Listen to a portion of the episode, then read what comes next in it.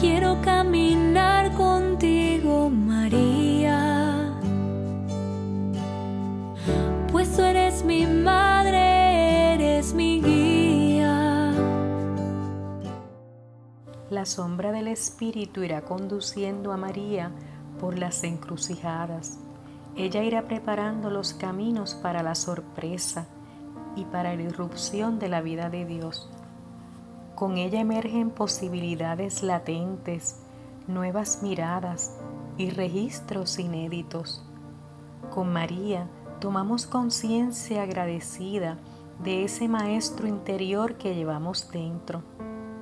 Es un tiempo en el que pedimos poder gustar internamente la acción del Espíritu en nuestra vida y en nuestra historia. Conocer a ese Maestro para dejarnos mover por Él como se dejó María. En el Evangelio de Juan, el primer lugar a donde Jesús va a ir con los discípulos es a una fiesta de bodas. Hacia ese banquete tienden nuestras vidas, como si quisiera mostrar que estamos hechos para la fiesta. El culto verdadero del que Jesús le hablaba a la mujer de Samaría es la celebración de nuestra vida, de toda vida, porque Dios se celebra en nosotros como ser humano.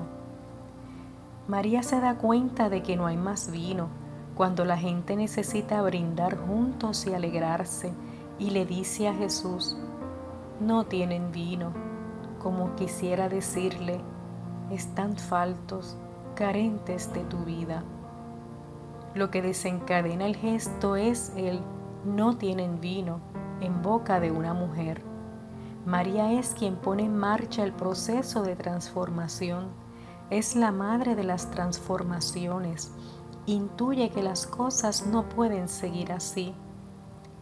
Es la de María una manera de mirar que descubre lo necesitados que estamos de Dios y nos dirá aquellas palabras que han quedado marcadas en nosotros de por vida.